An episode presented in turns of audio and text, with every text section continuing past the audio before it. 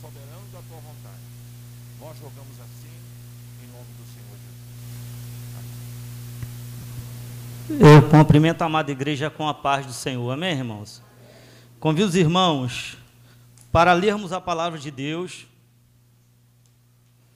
Gálatas, capítulo 2, versículo 20, apenas a parte A do versículo. Gálatas, capítulo 2, versículo 20, apenas a parte A do versículo.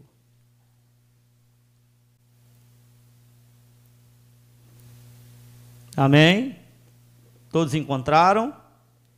Então leiamos a palavra do Senhor. Já estou crucificado com Cristo, e vivo não mais eu, mas Cristo vive em mim. Podeis tomar assento em nome de Jesus.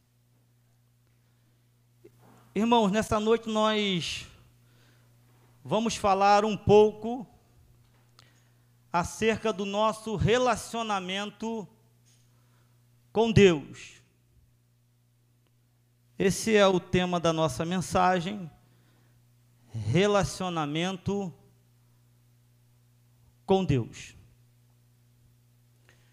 Nós estamos passando aí um momento de pandemia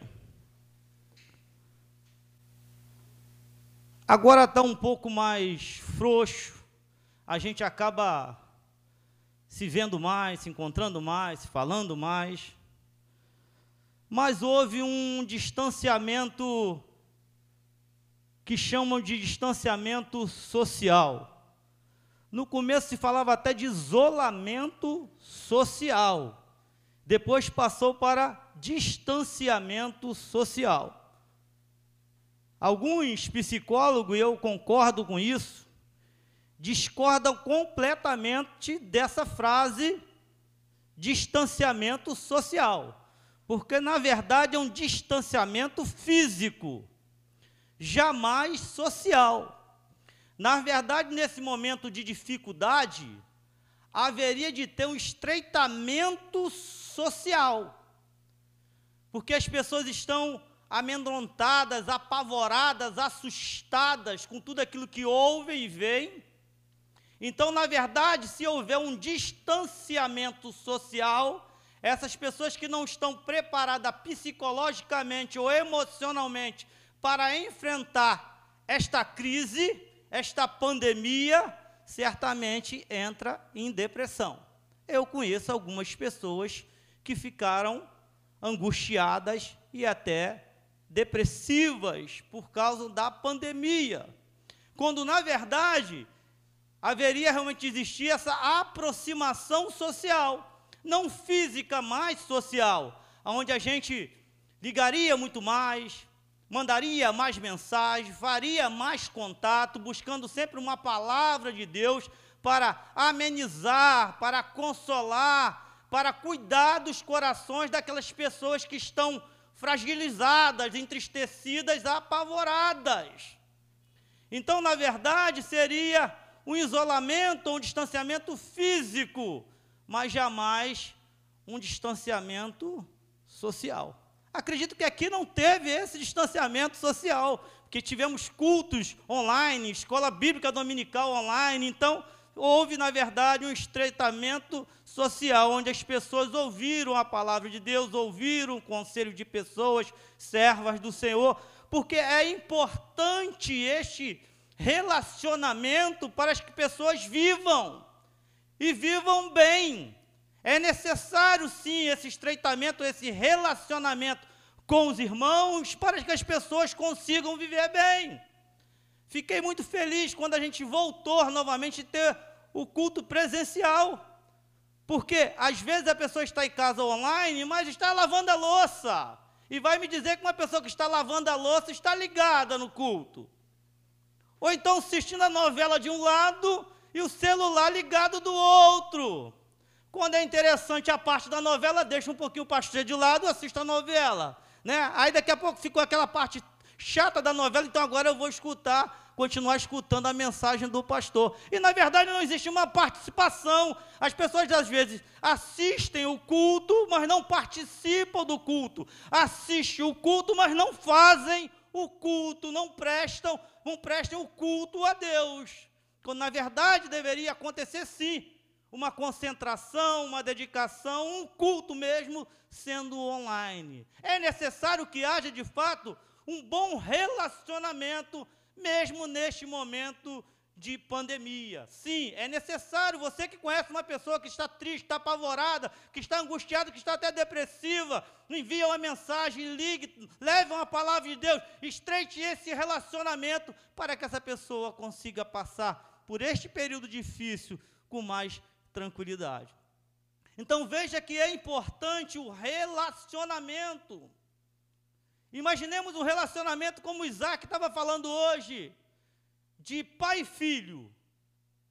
Eu me lembro que uma vez a gente foi comemorar o aniversário do meu sobrinho, o Samuel, Samuel não, esqueci o nome Maxwell, perdão. E aí eu fui na frente com a Jéssica andando, e a Luciana ficou para pegar o ônibus. Veja o que é um relacionamento, irmãos. Quando ela estava ali no ponto do ônibus, esperando o ônibus, vem uma viatura da polícia e um, moto, dois, motoqueiro com duas pessoas atirando. Ela, por ter esse relacionamento com a filha, um relacionamento afetivo de amor, o que ela faz? Ela se lança no chão com a Manu por baixo dela, protegendo a Manu, porque existe um relacionamento de mãe e filha, um relacionamento afetivo. Então, é importante este relacionamento, é muito importante. Este versículo que lemos fala de um relacionamento, irmão, mas um relacionamento forte, mas muito forte mesmo. Estou crucificado com Cristo, e vivo não mais eu, mas Cristo vive em mim. Cristo vive em mim, Cristo não vive aqui, não vive lá ou acolá, Cristo vive aqui, Cristo vive em mim. É uma comunhão, é uma unidade, é uma aproximação muito estreita. Irmãos, para termos resistência é necessário que exija essa aproximação, esse relacionamento. Eu trabalhei com decoração 17 anos. Lá na loja eu tenho 11 anos. E neste em decoração tem um tecido chamado chenille, que é esse tecido aqui, dessas cadeiras lindas. Tem tecido chamado jacar, gobelém, lonita, sarja, tem vários tecidos que têm uma textura alta. E a impressão que se dá é que esses tecidos são resistentes, mas muito resistentes.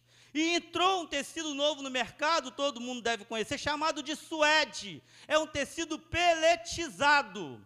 Só que esse tecido, ao você tocar nele, a impressão que dá é que esse tecido não serve para forração de estofado porque é um tecido muito mais fino do que um, uma sarja, do que um jacá, do que um gobelém, do que um chenille. Ele é muito mais fino. Só que esse tecido de aparência frágil, ele é um tecido fi, fino que possui mais fios por metros quadrados do que a sarja, do que chenille, do que gobelém, do que jacá.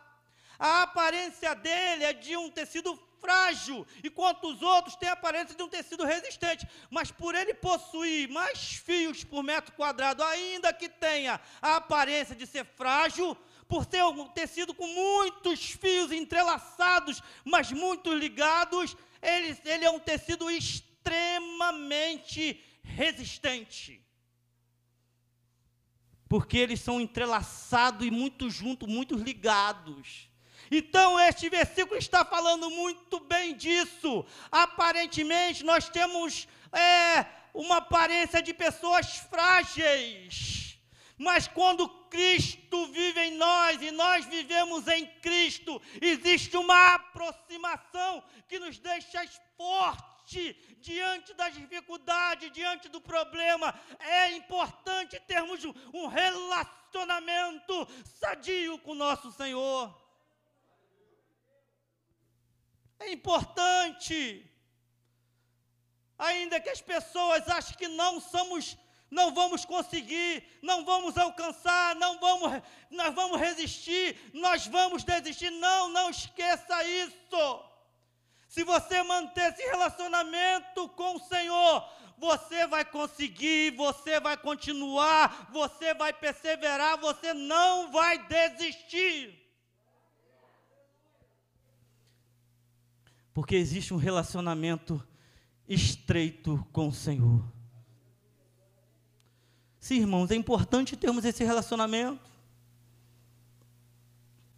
para entendermos quais decisões nós precisamos tomar, quais as atitudes corretas, saber a hora de parar e a hora de continuar, de dobrar à esquerda ou de dobrar à direita, de falar sim ou não porque quando nós temos esse relacionamento estreito com o Senhor, mais o menino falou aqui de orar para saber qual é a vontade de Deus para que eu possa pedir a coisa correta, isso é relacionamento, porque eu oro para ter relacionamento com Deus, não é para alcançar alguma coisa de Deus para o meu bem pessoal, não, não, é para ter relacionamento, para saber qual é a vontade de Deus, e mais do que isso, quando eu tenho um relacionamento estreito com o Senhor, mais do que saber qual é a vontade de Deus, eu passo a ser a vontade de Deus. Porque Cristo vive em mim, irmãos. Cristo vive em você, Cristo vive em nós. Nós passamos a ter a mente de Cristo, pensamos como Cristo pensa, agimos como Cristo age, fazemos como Cristo faz. Precisamos desse relacionamento com o Senhor. E como fazer para ter esse relacionamento? Porque o relacionamento é bom. Me ensina a direção correta, me ensina a parar ou a continuar, sim ou não, tomar as decisões corretas, ser a vontade de Deus. Como fazer para alcançar este relacionamento tão bom, esse relacionamento com o Senhor? Primeiro lugar, eu preciso manter a minha mente focada em Deus. Primeiro, eu preciso manter a minha mente focada em Deus. Eu preciso priorizar Deus. Leia comigo. Colossenses, Colossenses capítulo 3, do versículo 1 ao versículo 4 que diz assim: Se, pois, foste ressuscitado juntamente, juntamente com Cristo, buscai as coisas que são de cima, onde Cristo está sentado à destra de Deus. Pensai nas coisas de cima, e não nas que são da terra, porque morrestes, e a vossa vida está escondida com Cristo em Deus quando Cristo, que é a nossa vida, se manifestar, então também vós vos manifestarei com Ele em glória. Depois foste ressuscitado juntamente com Cristo, buscar as coisas que são de cima, onde Cristo está sentado à destra. Pensai nas coisas de cima e não nas coisas da terra. Irmãos, tem pessoas que, para interpretar esse versículo, faz tanto marabalismo pula tanto, quando na verdade está falando para dar prioridade às coisas celestiais. Está falando para preferir sempre as coisas do céu, aquilo que é eterno e não temporal. É focar, é cuidar, é colocar nossa mente nas coisas de Deus, é priorizar Deus é colocar Deus como centro da nossa vida, o nosso foco principal, o nosso alvo principal. Isso é buscar as coisas de cima, do alto.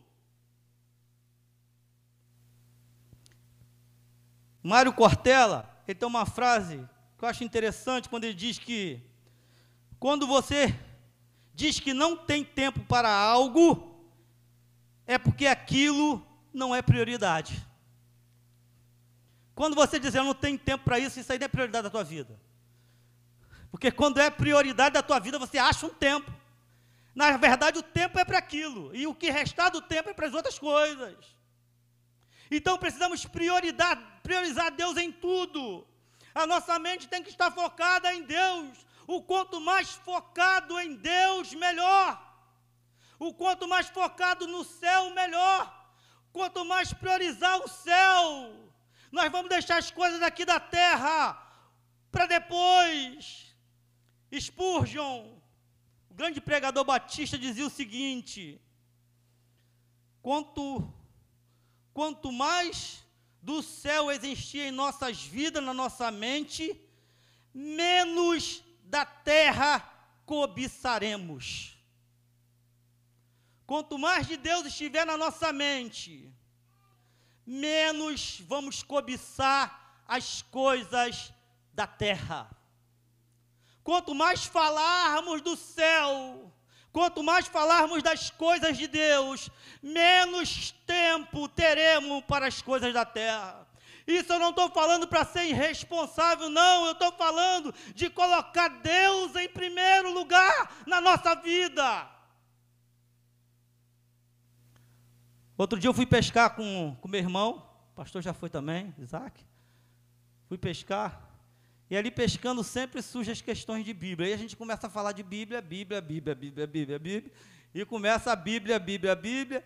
E aí meu primo daí falou, ó, vai um menino lá que gosta de conversar sobre Bíblia. Eu falei, meu Deus do céu, eu já não gosto muito, mas... Aí parou do meu lado, Bíblia tá bom, tem pescaria, tem peixe, tem Bíblia, olha. Tem Bíblia, tem churrasco, tem amigos e tem o peixe tem o mar, tem o barco, mas tem Bíblia primeiro.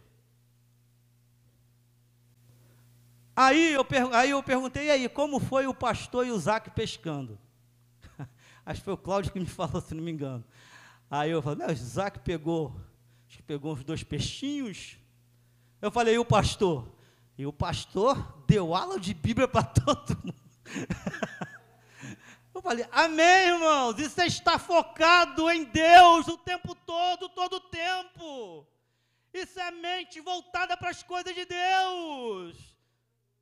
Parece até engraçado. Imaginemos todo mundo achando engraçado naquele momento ali, o pastor falando de Bíblia. Na hora de pescar, ele está falando de Bíblia. Mas imaginemos que do nada surgisse um temporal, o mar revolto, o mar começasse a balançar, o barco começasse a balançar. Eu queria saber se todo mundo não ia para a Bíblia. Não ia dobrar o joelho e esquecer do peixe. Irmãos, é importante que nós vemos focar, estar com a nossa mente focada em Deus, irmãos. Oh, aleluias ocupar nossa mente com Deus, irmãos. Porque muitas pessoas depressivas, tristes, angustiadas. Por quê, irmãos? Porque às vezes não ocupa a mente com Deus. Vai no psicólogo, o psicólogo fala assim: ó, vai distrair a tua mente. Eu vou melhor distrair minha mente. Eu vou colocar Deus o tempo todo na minha mente. Eu vou focar em Deus o tempo todo. Eu vou ler Bíblia o tempo todo. Eu vou orar o tempo todo. Eu quero saber se vai ter espaço para o inimigo assoprar na minha mente porque o espaço vai estar tomado pela presença do Senhor, irmãos. Temos que focar em Deus, irmãos. Não quer relacionamento com Deus, então foque nele. Me lembro, Eliseu e a Sunamita, Sunamita me lembro, faz me lembrar isso. Quando Eliseu passava, ela via a necessidade daquele homem de Deus, e ela tinha uma situação financeira boa, fez lá um quarto bonito, com ar-condicionado, com, com colchão de mola ensacada, com a melhor cortina, o quarto ficou, tinha até frigobar no quartinho do, do homem de Deus. Ele passou lá, né? Que é o Gabriel já pensando, né? Ele passou lá, deitou, que maravilha, né? Chegou para Geazi e falou: O que, que eu posso fazer por esta mulher? Aí Geazi até que deu uma palavra boa, falou: Ó, ela, mulher, tem um esposo já idoso, ela precisa de um filho. Eliseu foi lá, profetizou sobre a vida dela, e ela teve o filho. Só que Eliseu foi embora. E o filho trabalhando com o pai começou a sentir uma dor de cabeça. Aí pegou um dos seus moços, um dos seus empregados, e falou: Vai até a tua, a tua mãe. Chegou lá, ele ficou com a dor de cabeça nos pés da mãe. E até que ele morreu no colo da mãe. Morreu no colo da mãe. Olha o que é uma mente focada em Deus. Morreu no colo da mãe. Sabe o que a mãe fez? A mãe entrou no quarto, fechou e foi lá na cama do homem de Deus e ficou um tempinho lá. E a mente dela ficou focada nas coisas de Deus. E começou a focar. Deus deu, Deus pode ressuscitar. Oh, aleluia. Deus deu, Deus pode ressuscitar. Chegou para o seu marido e falou: empresta um moço e um jumento que eu vou atrás do homem de Deus. Olha o que é uma mente focada. A mente daquelas mulheres estava focada no homem de Deus que tinha de Deus para ela. Ela estava focada em Eliseu. Eu vou até Eliseu porque é um homem de Deus e tem de Deus para a minha vida. E ela chegando próximo ao Monte Carmelo, Eliseu a vê, chega assim para Jezim, vai lá, encontra ela e pergunta a ela se está tá tudo bem lá, se está tá tudo bem com o marido dela, se está tudo bem com o filho dela. E Jezim chega, o servo de Eliseu vai até ela, chega ela correndo atrás de Eliseu. E Jezim para, está tudo bem contigo. Está tudo bem lá, está tudo bem com teu marido, está tudo bem com teu filho, o filho dela estava morto. Ela falou, está tudo bem. É tipo assim, não dá para perder tempo contigo não, porque minha mente está focada lá em Deus, onde está o homem de Deus. E ela deixou Geazi e foi até lá Eliseu, e Eliseu veio até ela, viu toda a situação dela, deitou sobre o menino, aquele menino ressuscitou porque aquela mulher estava focada em Deus, aleluia. Oh, aleluia, irmãos. Foca em Deus e seja curada e seja curado dos problemas físicos, espirituais, emocionais. Foca em Deus e acabe com essa tristeza, angústia e depressão. Coloque a tua mente em Deus, que Ele vai derramar sobre a tua vida uma unção tão forte que todos os males vão sair, porque Ele é todo poderoso e você tem relacionamento com Ele.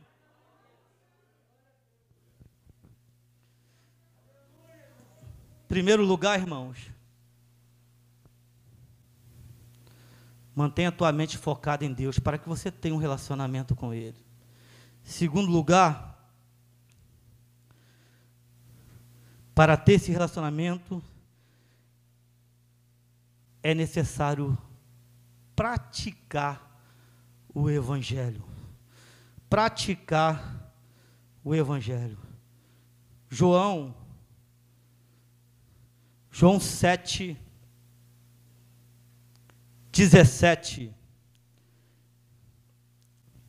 Diz assim: Se alguém quiser fazer a vontade de Deus, há de saber se a doutrina é dele ou se falo por mim mesmo. Olha, que coisa interessante. Eles queriam saber se Jesus Cristo era de Deus, se aquela doutrina vinha do céu se aquela doutrina realmente dava para seguir, se era verdadeira, se é algo que nasceu no coração do Pai Eterno. Jesus podia mandar, não, faz o seguinte, vai ler lá a Torá, e depois você terminar de ler a Torá, você vai ver se eu estou falando de Deus ou não.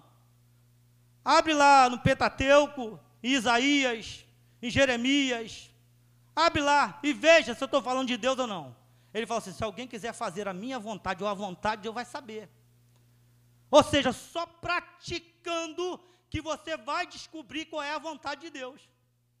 Não dá para ser teórico no Evangelho. No Evangelho tem que ser prático. Se não for prático, não consegue compreender as coisas de Deus, não consegue compreender qual é o Evangelho para conhecer Cristo. É necessário praticar o Evangelho. Não tem outra, não tem outro jeito. É necessário que tenha uma experiência pessoal com o Pai, que saia da teoria e entre na prática. É importante ter a teoria, mas o fundamental é ter a prática, é fazer a prática do Evangelho. Se não tiver esse encontro pessoal com o Pai, não vai entender as coisas de Deus ainda que tenha todo o conhecimento teológico, ainda que leia a Bíblia, de Gênesis Apocalipse várias vezes, se não tiver um relacionamento, se não praticar o Evangelho, não vai compreender, não vai entender o Evangelho de Cristo. Não vai entender, não tem como. Está igual Marta, quando Lázaro morreu. Quando ele chega, o que, que ela falou? Estivesses aqui, teu amigo Lázaro não teria morrido. Aí ele vira e fala: Eu vou ressuscitá-lo. Aí Marta, que entendia tudo de doutrina das últimas coisas, escatologia, como Isaac outro dia dando aula, mas o menino ali falou a respeito das mulheres que as mulheres sabiam. Aí Marta, uma teóloga, perita em escatologia, diz: Ele há de ressuscitar na ressurreição dos últimos dias. Aí Jesus, vem cá, Marta, só no pé do teu ouvido. Eu sou a ressurreição e a vida. Aquele que crê em mim, ainda que esteja morto, viverá. E todo aquele que vive e crê em mim nunca morrerá. Crê tu nisto. Oh, aleluia. Ô Marta, eu não quero só teoria comigo, não, Marta. Você entende bem de escatologia, parabéns. Mas você precisa ter um encontro pessoal, real comigo. Oh, aleluia. Toca aqui no meu peito e sinta meu coração, Marta. Toca aqui na minha testa e sinta o meu suor, Marta. Escuta, Marta, eu respirando, Marta. Sinta o calor da minha mão, Marta. Mais do que teoria, eu preciso de prática, Marta. Oh, aleluia, o evangelho é prático, irmãos. O evangelho é prático, irmãos. O que é que John Wesley falou a respeito da mãe dele? Talvez o irmão saiba mais do que, isso, do que eu. O que é que John Wesley falou da mãe? Aprendi com a minha mãe mais coisas sobre o evangelho, do evangelho de Cristo, do que todos os teólogos da Inglaterra. Ela era teóloga, irmão? Não, mas ela vivia na prática o Evangelho. Ela sabia o que era orar, o que era interceder, o que era buscar, o que era caminhar, o que era fazer os seus filhos andar no caminho correto, o que era pregar a palavra com simplicidade e ousadia, cheio da unção de Deus. O Evangelho é prática, irmãos. Não for prática no Evangelho. Quer ver uma coisa, irmão? Irmão Elza e a nossa querida irmã também, Margarida. Sabiam tudo de teologia, não sabia, irmãos? Muita coisa de teologia. E eu não estou falando que a teologia é ruim, não, porque, até porque eu fiz. Mas sabia, irmão, tudo de teologia? Sabia não, irmãos. Mas é só você apertar a mão dela, ou delas, você já sentia a presença de Deus. Aleluia. Louvado seja o nome do Senhor. Oh, aleluias. Eu me lembro que eu chegando aqui, a irmã Elza me revelou uma coisa que ninguém nunca revelou. Eu fiquei, meu Deus, uma irmãzinha daquela que dificuldade de andar, mas transpirava, exalava o poder de Deus da vida daquelas irmãs, aleluia. Evangelho é prático, irmãos. A gente pode estudar, a gente pode meditar, mas tem que praticar o Evangelho, aleluias. A W. Tozer, o Gabriel tem até livro dele, né, Gabriel? Dizia o seguinte, pensador, pensador arminiano, né, pastor? Dizia o seguinte: o diabo conhece a Bíblia melhor do que todos nós. O diabo conhece a Bíblia melhor do que todos nós, mas continua sendo o diabo. Aí ele coloca assim: o segredo não está em conhecer, mas em praticar. é, irmão, o que, que adianta dizer assim? Olha, a Bíblia ensina a amar e eu não amo. A Bíblia ensina a respeitar, eu não respeito. A Bíblia ensina a caminhar, eu não caminho. O que, que adianta? Do que, que vale isso? Pode saber a teoria, mas tem que colocar o Evangelho em prática. Louvado seja. Quer ser cheio do Espírito Santo? Pratique o Evangelho de Cristo. Aleluia. Conhecer não é saber, irmãos. totalmente a intimidade. Quer ver uma coisa? Só para fechar esse tópico. Supomos que eu nunca vi Isabelle na minha vida. Aí encontro com a Isabelle. Qual o seu nome? Isabelle. Qual é a sua altura? Não sei, 1,70m. Qual a sua idade? Não sei, 26 anos. Você mora em lote 15. Já sei tudo da Isabelle. Agora eu sei. Já sei a data do nascimento, sei a idade, sei. Tem gente fazendo isso com Deus, irmãos. Lê aqui, agora já sei tudo, não. Sabe quem conhece ela? O pai e a mãe dela. Sabe quando ela está triste? A irmã, a irmã Sandra sabe quando pega no colo, né, quando era pequenininha. Só em sentir, está com dorzinha de barriga. Só em sentir, está com fome ela é alérgica a isso. Isto é conhecer, irmão, é relacionamento estreito, é mais do que teoria, é deitar no peito do Senhor e sentir o coração dele bater e falar: o coração está batendo, é se envolver nas coisas de Deus, falar: esta é a vontade de Deus, é perceber os movimentos de Deus, enquanto Deus percebe o teu movimento, é sentir o cheiro de Deus, enquanto Deus sente o cheiro, o teu cheiro, é estar no corpo dele aquecido pelos seus braços, falar: Senhor, faça-se a tua vontade vontade na minha vida, aleluia. É prático. Como uma mãe conhece um bebezinho recém-nascido? Perguntando o que ela está sentindo? Relacionamento é tão coisa, irmão. Tão outro dia eu estava lendo, dia não, bastante tempo eu estava lendo, que não existe remédio para cólica de criança. Mas uma coisa é certa: quando a criança vai para o colo da mãe, mesmo sem tomar remédio, ela vai para o colo da mãe com cólica, a cólica passa. Irmão, o que, que é isso, irmão? É um relacionamento estreito. A criança sente o coração da mãe bater sente o calor do corpo da mãe passar para ela, se sente protegida e todo o mal vai embora. Aleluia. Quando a gente vive um evangelho prático, a gente sente Deus, a gente sente o coração dele bater, a gente percebe a presença dele e todas as coisas passam e nós permanecemos firmes, adorando o nosso Deus. Aleluia. O evangelho é prático, irmãos.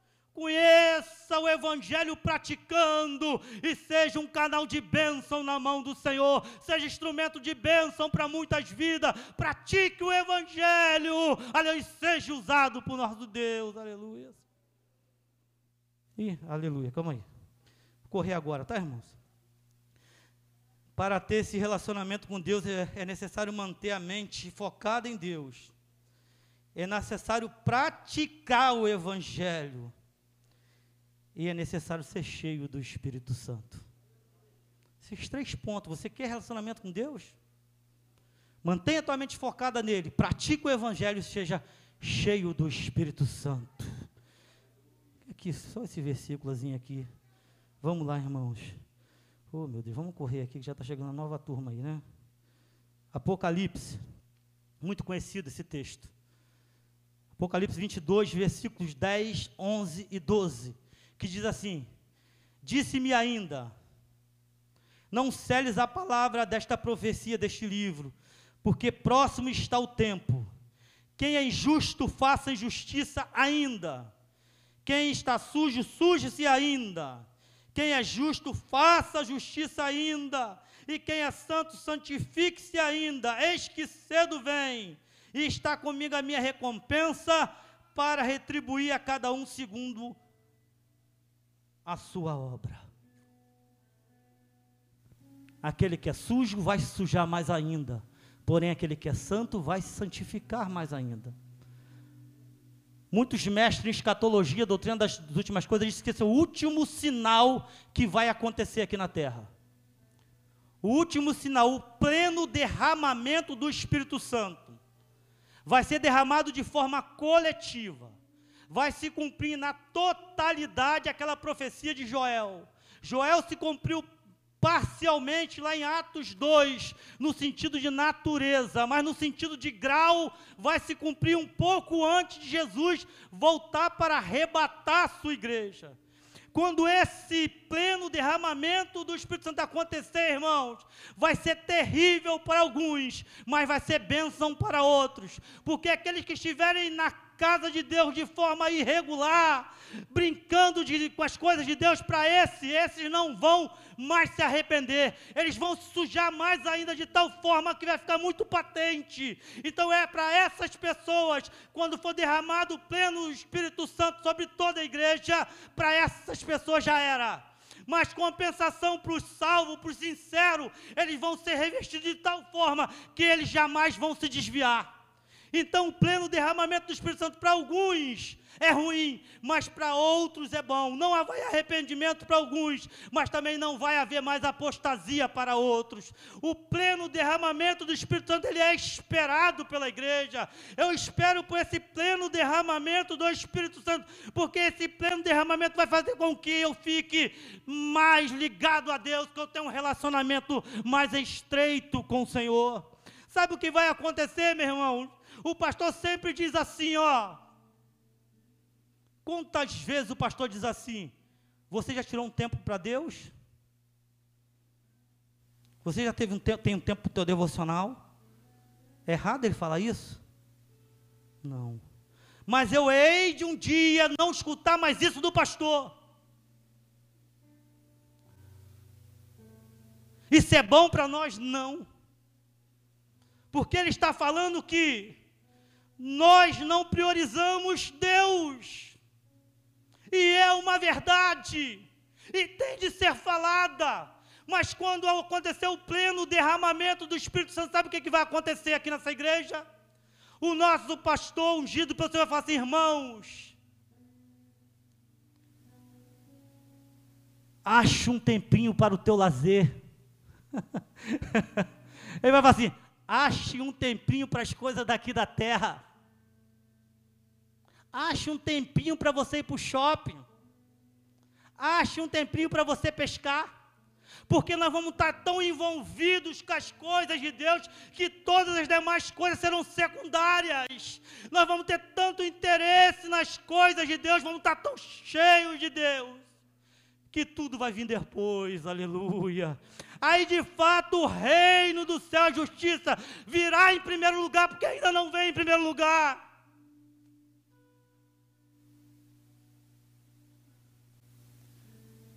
Porque hoje é assim, irmãos.